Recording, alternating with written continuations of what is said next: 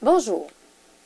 Nous voici dans l'utilité propre où se trouve la réserve de matériel nécessaire pour prodiguer les soins infirmiers, dont celui utilisé pour la thérapie médicamenteuse.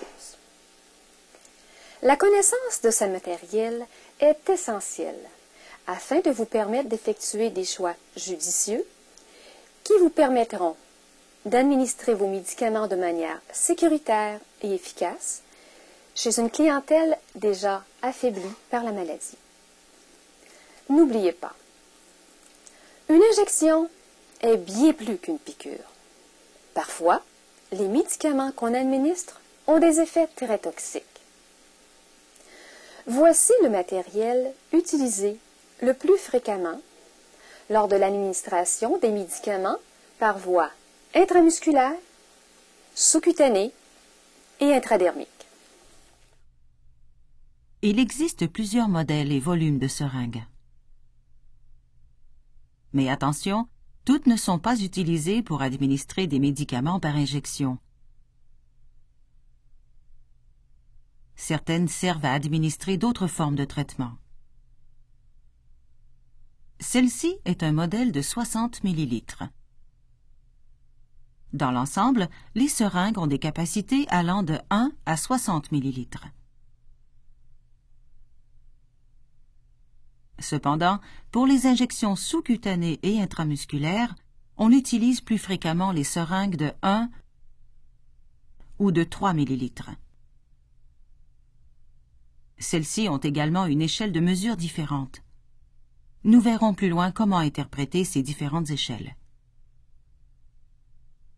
D'abord, vous devez vous souvenir que l'abréviation de millilitres est ml, souvent écrit avec un L majuscule. De plus, 1 millilitre égale 1 cm3. Prenons maintenant une seringue et apprenons à reconnaître ses différentes parties. Une seringue se compose d'un cylindre gradué. Les lignes correspondent aux divisions de l'unité de mesure. Selon la grosseur de la seringue, l'unité de mesure de la graduation change 0,1 ml ou 0,2 ml. D'un embout qui, attention, doit demeurer stérile car il sert à adapter l'aiguille. De la partie intérieure du piston, qui doit lui aussi demeurer stérile car il entre en contact avec le médicament. Cette partie du piston se termine par deux renflements en caoutchouc noir qui sont en contact avec le cylindre. Enfin, de la partie externe du piston. Celle-ci n'est pas en contact avec le médicament et vous pouvez donc y toucher. La seringue la plus utilisée pour les injections intramusculaires est celle de 3 ml. Chaque petite ligne sur la seringue correspond à un dixième de millilitre, donc chaque millilitre est divisé en 10 lignes correspondant chacune à un dixième. Parfois, cette seringue est déjà munie d'une aiguille.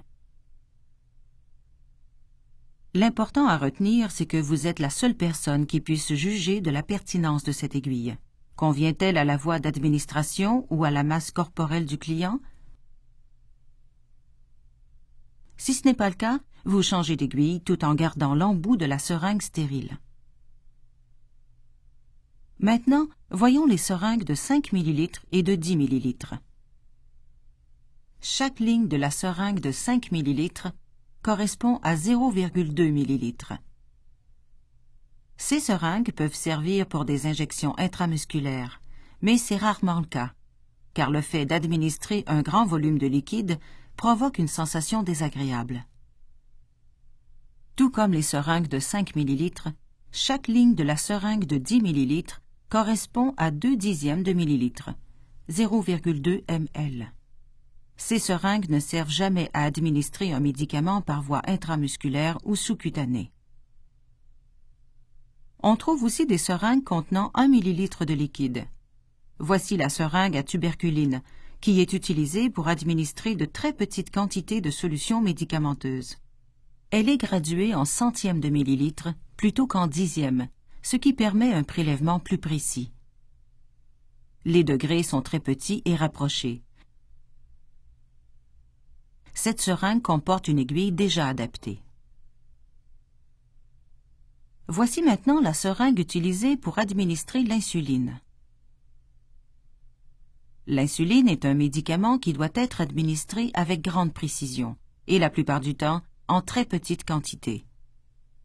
On doit donc se servir de seringues fabriquées spécialement pour ce médicament. Cette seringue est graduée en unités. Il en existe deux types, la seringue de 50 ou de 100 unités. Voyons la seringue de 100 unités. Vous pouvez faire la lecture des unités des deux côtés, un côté pour les nombres pairs et l'autre pour les nombres impairs. Ainsi, si vous prélevez 27 unités d'insuline, vous ferez la lecture du côté gauche à la première ligne après le chiffre 25. Pour 28 unités, vous ferez la lecture du côté droit à la quatrième ligne, après le chiffre 20. L'abréviation pour unité est un U majuscule. De plus, chacune des seringues à insuline a une aiguille préadaptée selon la masse corporelle du client, prête à insérer dans les tissus sous-cutanés à un angle de 45 ou de 90 degrés, toujours selon la masse corporelle du client. Chaque seringue est emballée afin d'assurer son asepsie. Vous pouvez lire sur les enveloppes le format de la seringue et la grosseur de l'aiguille, si celle-ci est déjà adaptée à la seringue. Lorsque vous faites la lecture de la quantité de liquide contenu dans une seringue, la lecture doit se faire à la partie supérieure du renflement en caoutchouc noir du piston. En conclusion, lorsque vous aurez choisi votre seringue et votre aiguille, voyons ce qu'il vous manque pour procéder à la thérapie médicamenteuse. Lorsque vous recevez une ordonnance, il faut choisir le bon médicament injectable, calculer correctement la quantité à administrer, préparer et identifier la seringue, prendre un tampon d'alcool pour la désinfection du site d'injection et mettre une paire de gants non stériles afin de vous protéger du contact avec le sang.